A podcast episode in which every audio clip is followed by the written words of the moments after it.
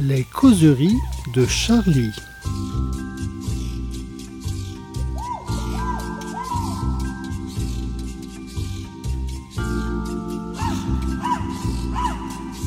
Bonjour à tous, bonjour à toutes, bienvenue dans ces nouvelles causeries de Charlie. Alors cette semaine, vous l'aurez remarqué, euh, ce n'est pas Fools qui présente les causeries. Notre euh, inénarrable euh, présentateur étant malade, hein, même les meilleurs tombent malades. D'ailleurs, je ne me sens pas bien moi-même, hein, je tenais quand même à le préciser. C'est donc moi qui vais le remplacer. cette semaine, une discussion autour du dernier numéro de Charlie Hebdo, le 1647. Pour vous retrouver, comme, comme dit tout le temps Fools, c'est le numéro où on voit donc Darmanin qui décapite un nouveau-né sur une plage de Mayotte en toute finesse, un, dessin de Félix. Cette semaine, autour de la table, nous avons donc Gérard Biard. Bonjour. Bonjour Gérard, nous avons Lord aussi, Bonjour. salut Laure, et nous avons Colline Renault. Salut Colline. Bonjour. Cette semaine, de quoi vous nous avez parlé dans Charlie? Alors je vous propose qu'on commence par Colline, qui nous a fait un reportage à Saint-Malo sur une affaire obscure d'un cargo russe qui est resté à quai depuis le début de la guerre en Ukraine avec ses marins à bord. Voilà, c'est ça. Euh, en fait, il y a neuf marins qui vivent à bord de ce cargo russe. Personne ne les a jamais vus sur le port. Ils descendent pas, ils sortent pas. Donc euh, il y a des rumeurs. Euh, certains disent qu'il y a eu des bagarres à bord, d'autres qu'ils n'ont pas d'argent.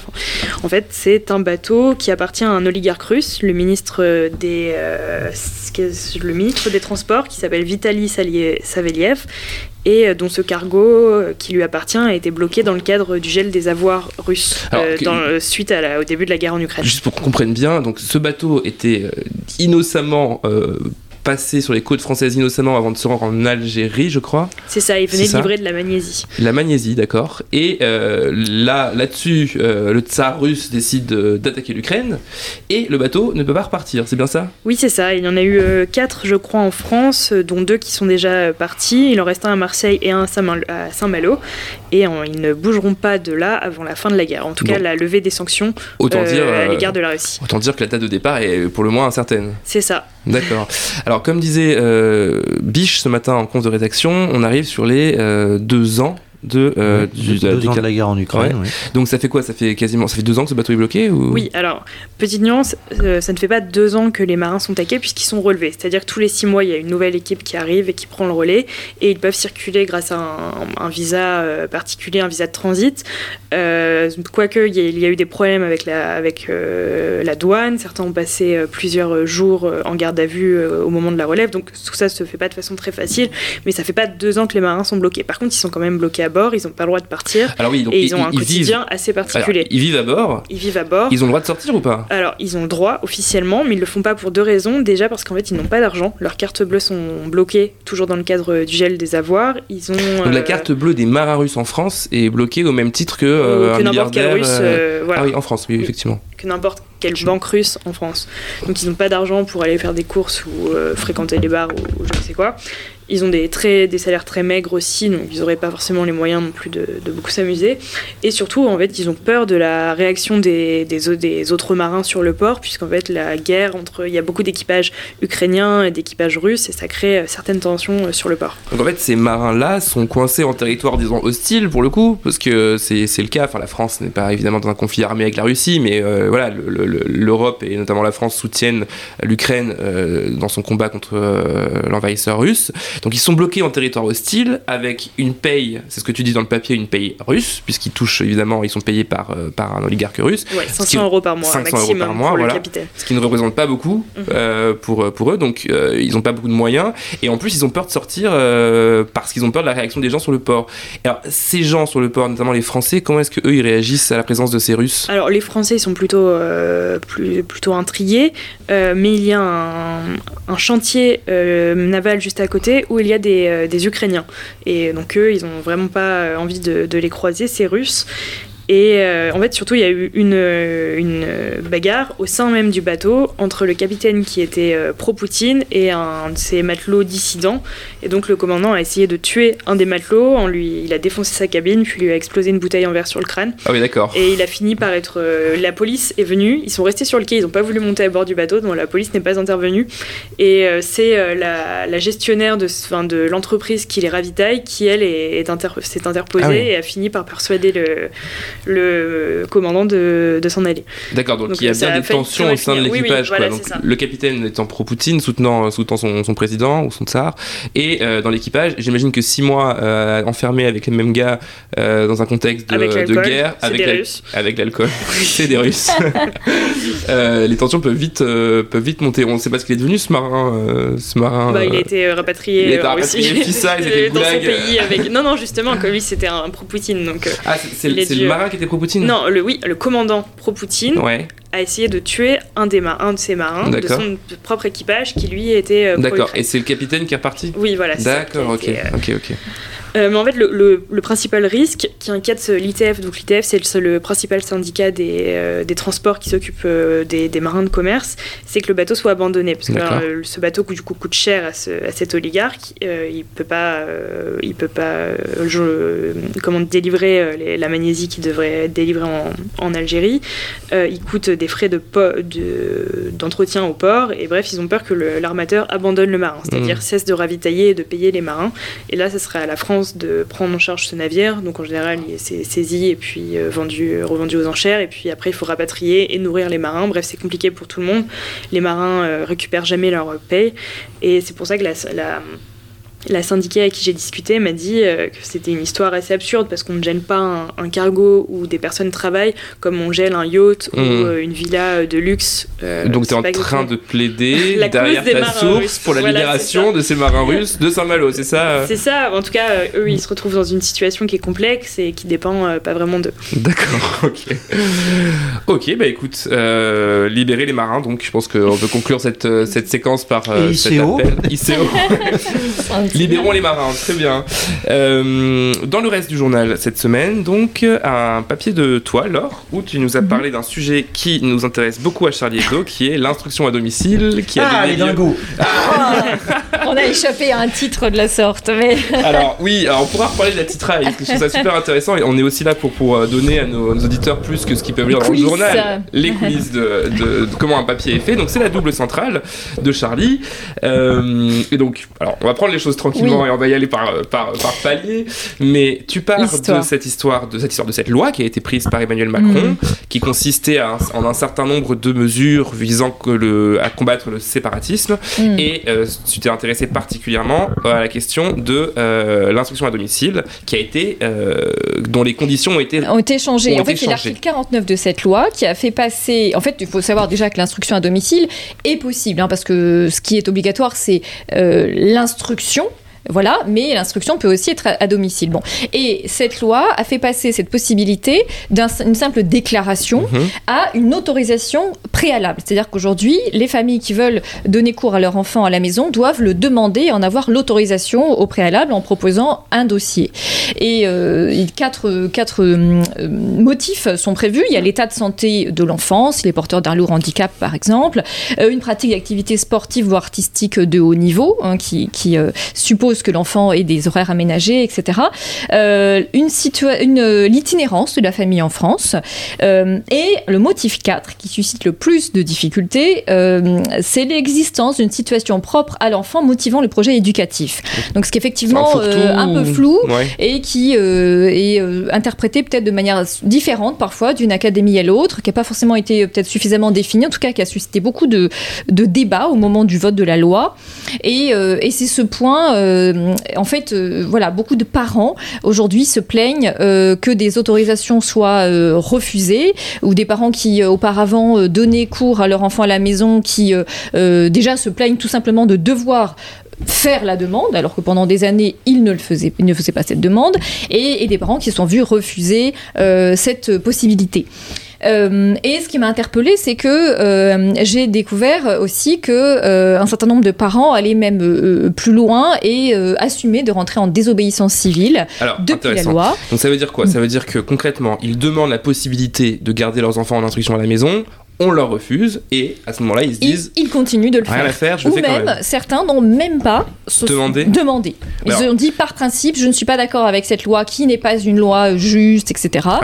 Euh, et euh, nous lançons un mouvement de désobéissance civile. Alors ils sont assez peu, hein, ils sont 55 familles regroupées au sein d'un collectif euh, et, euh, et ils assument de, de se mettre hors la loi quelque part. Dans leur, leur objectif est de, de faire changer la loi, tout simplement. En étant hors la loi, voilà, c'est ce qu'on appelle les désobéissances civiles. Mmh, Enfin, à leurs sûr. yeux, c'est en étant euh, hors la loi qu'ils font des- changer les choses. Alors, la question que je pense, pardon, la question donc qu'on peut se poser euh, en t'entendant raconter cette histoire, ce sujet, c'est que initialement cette euh, loi, enfin cette modification de, de ces règles est intervenue dans une lutte contre ce qu'on a appelé, ce qu'on appelle le séparatisme, visant particulièrement, on l'imagine, euh, des familles euh, pratiquant euh, le christianisme ou l'islam de façon euh, Mm, conservatrice, voire fondamentaliste, n'emmenant pas leurs enfants à l'école parce que l'école républicaine et laïque était un problème pour eux. Mm. Et tu t'es rendu compte euh, que en fait le profil des familles sur lesquelles tu tombais ne correspondait pas à celui qui avait été évoqué à l'époque. Oui, effectivement. Alors c'est vrai qu'à l'époque, on a retenu essentiellement ça, mais euh, l'objectif, j'ai eu une des chevilles ouvrières de, de cet article-là, et euh, l'idée aussi, c'est qu'ils avaient constaté qu'il y avait une augmentation considérable de l'instruction en famille. En 2010, on était à moins de 20 000 enfants. Euh, en 2019, on était déjà euh, à 36 000 et en 2020, on était à 60 000 D'accord. Sans qu'il y ait d'explication, euh, voilà, peut-être un effet post-Covid. Oui, et pourtant, on avait l'impression qu'à l'inverse, c'était très difficile de, de faire cours euh, Ouais. à la maison euh, à ce moment-là. Mais euh, des parents ont dû se dire, on va continuer comme ça. Euh, et donc, euh, cette, cette source me dit, euh, on- n'avait pas du tout de, de- de compréhension du, du phénomène. Euh, on voulait y voir plus clair et pouvoir euh, effectivement euh, instaurer cette autorisation a priori. C'est parce que le fait d'autoriser leur, le leur donne l'identité des, des familles qui, Exactement, qui recourent exactement. à cette Mais il est euh, vrai aussi qu'il y avait cette problématique euh, du rigorisme euh, religieux, en particulier là, en l'occurrence islamiste, où il y avait un quelques enfants qui étaient déclarés comme étant en instruction à domicile et qui en réalité suivaient des cours d'école coranique. Ils Hmm. appellent ça d'école de fête, enfin qui n'étaient pas du tout déclarées, qui n'étaient même pas des écoles hors contrat, mais qui étaient des écoles comme ça, parfois faites à domicile, mais avec un ensemble d'enfants. Voilà, c'était faut dire quand même ultra minoritaire, mais ça faisait partie aussi euh, du phénomène. Mais voilà, il est vrai qu'aujourd'hui, euh, ça, c'est vraiment euh, ultra minoritaire. Et en tout cas, ceux qui font le plus parler d'eux, alors c'est quand même difficile d'avoir des chiffres de qui, voilà, de qui, enfin de combien, de pourcentage, euh, de, de quelle proportion, ça c'est très très difficile d'avoir des chiffres. mais, mais en tout cas, ceux qui font le plus entendre parler d'eux et qui sont le plus motivés, donc ce dont je parlais, c'est ces familles, 55 familles euh, qui se veulent en désobéissance civile.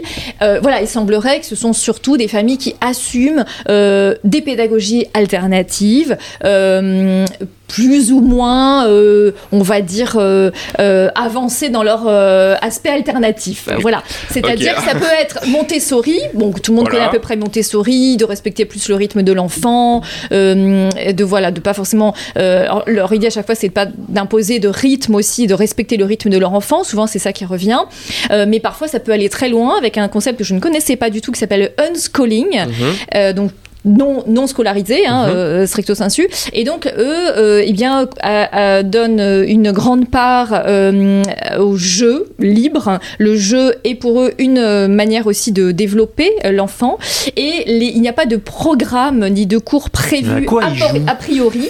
Ah, ça, euh, voilà. Mais en tout cas, il n'y a pas de programme, il n'y a pas genre, voilà, aujourd'hui, on va faire mathématiques, euh, euh, histoire, etc. C'est en fonction du- de la demande de Ouais. l'enfant. Donc, tu, tu joues à un jeu, il faut compter les points, ils vont apprendre à compter les points. Mais s'ils Alors- n'apprennent pas à compter les points, ils apprendront Voilà, jamais. mais euh, il y a le jeu, mais il y a aussi, par exemple, la vie de tous les jours. Ils disent que les enfants sont en lien avec d'autres personnes. Par exemple, il y a des, un couple qui est dans un éco-village et ils disent, voilà, notre enfant est, en, est, est totalement en interaction avec d'autres enfants et ils apprennent, par exemple, mon enfant sait euh, faire un, euh, de, euh, de la, des finances et c'est euh, c'est, euh, faire les comptes de l'éco-village alors qu'un enfant de cet âge-là, normalement, ne le sait pas. Mais nous, Ouais, comme il est, ouais. il est face à cela, eh bien, il est meilleur Très que bien, sera d'autres sur ça. des Finances. Voilà.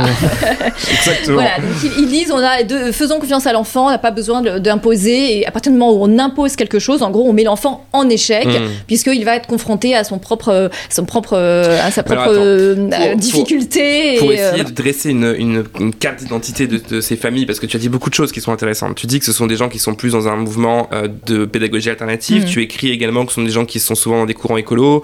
Là, on parle d'un hmm. éco-village. Tu suggères que ça peut arriver après le Covid. Ça dessine une certaine carte d'identité quand même de, de ces deux familles qui sont. Je crois que tu l'écris. Hein, tu parles de familles qui sont anti-système. Je crois que c'est ça que tu écris. Oui, oui, ils se définissent comme ça à partir du moment où, euh, enfin, ils se définissent pas exactement anti-système, mais en tout cas, on peut les qualifier ainsi, puisqu'à partir du moment où eux-mêmes euh, affirment une forme de désobéissance civile mhm. et euh, écrivent même, il y en a, ils m'ont envoyé, voilà, les mails qui. Alors, c'est-à-dire que même quand il n'y avait pas cette loi, déjà, ils s'opposaient à ce qui était prévu, parce que avant, avant cette, cette demande d'autorisation préalable, il y avait une, c'était déclaratif, mais il fallait quand même accepter que chaque année, l'inspecteur d'académie vienne à la maison, parce que c'est quand même très encadré, heureusement, heureusement, euh, pour, euh, pour vérifier euh, ce qu'apprenait l'enfant, s'il était bien, voilà, si c'était quand même structuré, etc. Et d'ailleurs, il y a des parents qui l'acceptent tout à fait. Ça, hein. je ne veux pas mettre non plus tous les. Bon, on verra après, parce qu'on peut poser des questions sur l'instruction à domicile en général, mais il y a des parents, en tout cas, qui acceptent tout à fait ces règles, ces cadres, et au contraire le revendiquent. et il y a des parents qui déjà refusaient que l'inspecteur d'académie vienne. Donc là, on est dans une démarche qui est profondément. Complètement anti-système et anti-institution. Et même, voilà, il est, ce, ce, couple écrivait aux inspecteurs Vos protocoles et vos standards éducatifs et administratifs n'ont aucune pertinence ni légitimité à nos yeux. Nous les considérons comme généralement nuisibles à l'éducation des enfants. Euh, de plus, la perspective d'un avis défavorable de votre part est une injonction de nous forcer à envoyer notre enfant à l'école pour lui apprendre à obéir et à nos yeux aussi inconcevable qu'un service militaire obligatoire pour lui apprendre à tuer. Voilà, c'est un petit peu. Euh, Waouh! Donc l'école, c'est un fait effectivement assez ennuyeux que l'État oblige les, les, les parents à éduquer leurs enfants. Je trouve ça scandaleux. On est bien d'accord. Voilà, il y a vraiment un panel très très large parce qu'à l'inverse, il y a euh, des euh, représentants d'associations euh, comme Jean-Baptiste Maillard qui ne soutient pas du tout ses parents désobéissants en, en disant que ça mène, enfin c'est même dangereux parce que ça peut, cette désobéissance civile peut mener à ce que des enfants théoriquement soient placés parce qu'après il y a un processus qui s'engage. D'ailleurs, là déjà ce qui est engagé, ce qui est intéressant aussi, c'est qu'il y a déjà eu des procès. Ces parents sont passés en devant la justice. pour l'instant, ils ont eu des condamnations euh, relativement euh, minimes par rapport à ce qui est prévu, parce que normalement, ça peut être jusqu'à 7000 euros d'amende et, euh, et de la prison. Et là, ils ont eu 500 euros d'amende avec sursis. C'est-à-dire, voilà. Mais pour autant, ils ne, enfin, ils ont fait appel et ils continuent dans, à être dans l'illégalité. Ce, ce, qui interroge, c'est là-dessus. alors, chers auditeurs, vous vous doutez qu'il y a eu un petit débat entre Gérard et Laure que j'essaie de reprovoquer ici. C'est pour ça que je. Non, il n'y a pas de débat. questions sont un peu orientées. Non, il n'y a pas de débat, mais quand même. Non, mais la question que je voudrais vous poser à tous les deux, à tous les trois, même Colline, qui a bossé également sur des sujets d'éducation régulièrement pour, pour Charlie, c'est si on exclut la question des troubles, les troubles 10 notamment, des enfants qui sont dans des situations parfois de handicap, euh, de phobie scolaire, de violence, de harcèlement et compagnie, la décision, le choix de, de garder à la maison un enfant qui ne souffrirait pas de, ces différents troubles que je viens d'évoquer, qu'est-ce qu'elle dit du parent et qu'est-ce qu'elle dit du parent vis-à-vis de la question de l'école, de la société, de la, de la République euh, Est-ce que c'est un peu ça aussi que j'ai... Vis-à-vis de son enfant. Et vis-à-vis, et j'en venais là justement, et vis à -vis de son enfant, qui du coup est accaparé par, non seulement accaparé par le parent, mais qu'on ne met pas en situation de pouvoir euh, gérer une, une, contrainte, une frustration. Et tout simplement de vivre en société. tout simplement de vivre en société, euh, absolument. ça, ça, ça, veut dire qu'on refuse que son, que son enfant se socialise. Euh, on veut le garder pour soi, on veut le garder en soi. Mais il y a quand même une chose, moi, qui me, que, que, que je trouve assez, assez fascinante, c'est que, ahurissante même, c'est que il n'y ait, pas, il n'y ait pas eu avant euh, d'autorisation préalable pour scolariser son enfant à la maison. Parce que cette autorisation préalable, elle existe évidemment quand on veut, euh, quand on veut le scolariser, euh, quand, on veut, quand on veut par exemple créer une école, une école hors contrat, il faut une autorisation pour accueillir des enfants. Donc là, là, il n'y a pas d'autorisation préalable. Donc il y a déjà une dérogation ahurissante à la loi et là, euh, alors, que, alors, alors qu'on rétablit une égalité, on va dire, euh, devant la loi, on, se retrouve face, à, face au fond à, des gens qui jettent le masque. Alors oui, qui jettent, le masque. je trouve que le, mot est très bien choisi. Euh, est-ce que tu les as interrogés, ces parents-là, sur la question par exemple, de la vaccination? Parce qu'on sait que dans ces... Dans ces... oui, Colline, excuse-moi, vas-y. Bah, sur la sociologie, justement, quand j'étais allée au, au, c'était au festival des naturopathes et des complotistes, enfin, qu'on avait rebaptisé le festival des complotistes, qui était le salon de la naturopathie, il y avait justement une intervention sur euh, l'école publique euh, et qui était euh, selon eux, vecteur de, de, perversité à cause de l'éducation sexuelle notamment. Hmm. Et on n'était pas dans un milieu catholique rigoriste, on était euh, chez les euh, anti-vaccins. et pareil, ils accusaient l'éducation civique de faire des citoyens robots, etc. Parce qu'en fait, c'est un peu ça aussi, ce, qui est passionnant ce sujet de l'éducation, parce que quand on touche à l'éducation, on touche aux enfants, on touche à ce que quelqu'un peut avoir de plus précieux. Et là-dessus, je comprends tout à fait que les parents aient, envie du meilleur pour leurs enfants. Mais ce qu'on ce qu'on voit depuis que le Covid est passé par là et a permis justement une espèce d'hybridation entre complotisme, naturopathie et tout, et tout le bazar, c'est qu'en fait, il y a une structuration de cette pensée-là. La, pensée qui avant était un, peu complotiste, euh, un peu bien-être, euh, un peu spirituel New Age, aujourd'hui, elle a, elle a un vrai, une, il y a une vraie idéosphère, il y a une, vraie construction idéologique séparatiste. Exactement. Construction, il y a une valorisation. Il y a, exact, oui, bien sûr, il y a une valorisation, absolument, absolument. Et donc l'idée que l'école, euh, non seulement, alors déjà force à la vaccination, ce qui pour beaucoup, enfin force, on peut, en tout cas, demande à ce que les, les, enfants soient vaccinés contre un certain nombre de maladies, de virus, avant de, de, les, rejoindre, euh, inculque des valeurs euh, républicaines euh, par l'éducation civique, et, inculque une, une, certaine éducation à la sexualité également quand ils arrivent en classe de collège et pas avant d'ailleurs, et, pareil, soit une école laïque, donc à laquelle, dans laquelle on demande que les signes religieux et le prosélytisme soient laissés à la porte pour pouvoir justement éveiller les enfants et aussi, faut le dire, permettre la cohésion du groupe, parce qu'en fait, les religions, elles participe surtout à détruire la cohésion du groupe, euh, ces valeurs-là sont considérées comme étant des valeurs euh, parfois sataniques, euh, d'autres fois simplement à la solde d'un complot, à la solde d'un... Voilà. et en fait, quand on quand on considère l'éducation à domicile et son boom aujourd'hui, le fond de la question, c'est pas est-ce que c'est de se demander si c'est cette idéologie-là qui progresse? Est-ce que c'est ça qu'on voit hmm. en fait? Alors c'est compliqué quand on interviewe les parents parce que ils euh, savent peut-être que leur euh, leur euh, communication est très huilée, donc par rapport au, vaccin, ce genre de choses, ils sont pas du tout voilà. ils, vont pas dingueries quoi, c'est ça. Voilà. en revanche, on, voit quand même voilà dans, dans ce unschooling déjà ça peut juste poser question, même s'il y a débat évidemment sur jusqu'où faut-il imposer des contrainte à l'enfant et, peut-être qu'il y a aussi un manque de réflexion là-dessus sur dans l'éducation nationale en, général. Avec c'est vrai que je peux comprendre aussi que le fait qu'un euh, enfant doit être assis euh, toute une journée, 8 euh, heures par jour, je sais pas si c'est ça exactement, mais bon, c'est voilà, on, peut, penser à, voilà des, des, des, des, des comment dire des, manières éducatives peut-être un peu un peu plus souples. Mais mais c'est vrai que là on a l'extrême inverse avec ne rien imposer à l'enfant et on peut évidemment se poser la question de ce que ça produit comme enfant. Est-ce que c'est bien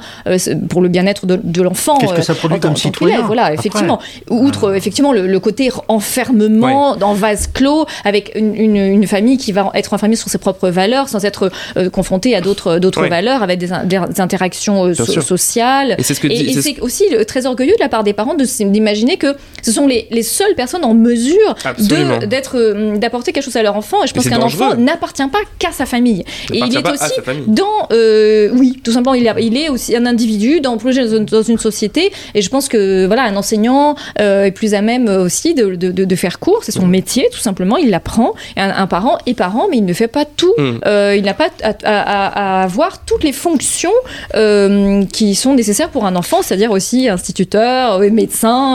voilà. C'est très étrange d'ailleurs parce que en fait, ces gens-là, ces gens-là repoussent les deux, les deux sens qu'on donne au mot responsable quand on, a, quand on est parent, on est responsable de son enfant. Voilà, c'est la première chose, euh, c'est la seule chose en fait euh, qu'on demande à des parents, c'est d'être responsable de leurs enfants, responsable à la fois euh, pénalement, tout, tout bêtement, puis responsable de leur éducation, mmh, de, leur, de, leur, bien-être, voilà. Et, et, et, ces parents-là refusent, refusent cette, cette double responsabilité.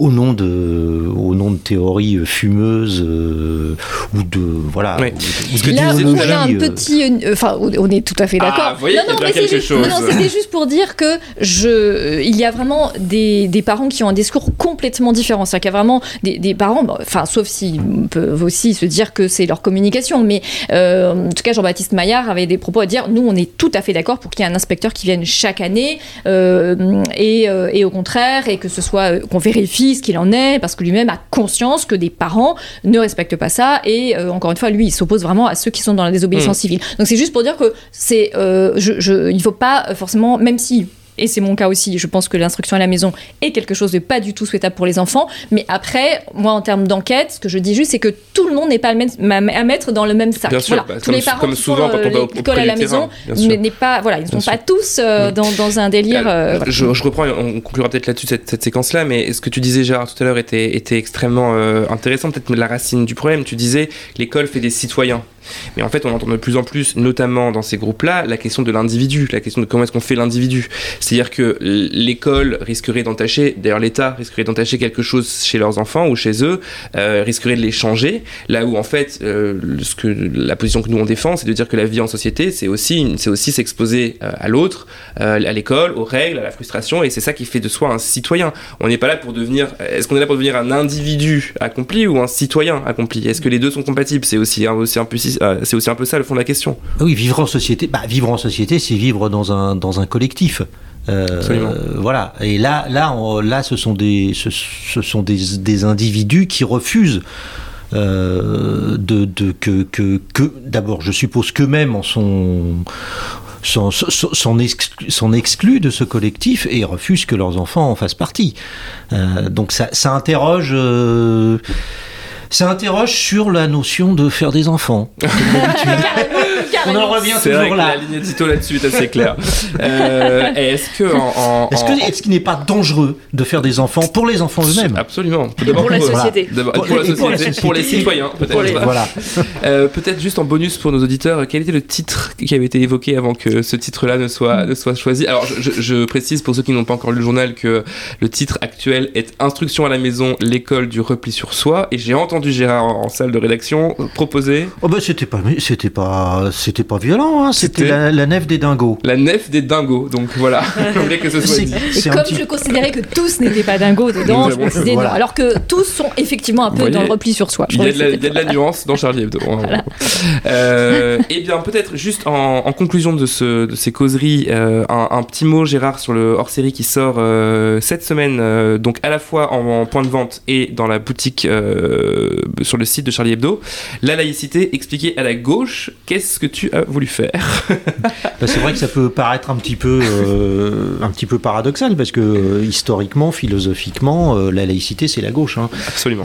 c'est elle qui l'a pensée, c'est elle qui l'a conçue, portée, défendue jusqu'à jusqu'à il y a quelques dizaines d'années où une, une, bascule s'est une bascule s'est effectuée pour des tas de raisons qui, seront qui sont évoquées dans le, enfin plus qu'évoquées d'ailleurs, développées dans le dans, dans ce, dans ce, petit opuscule.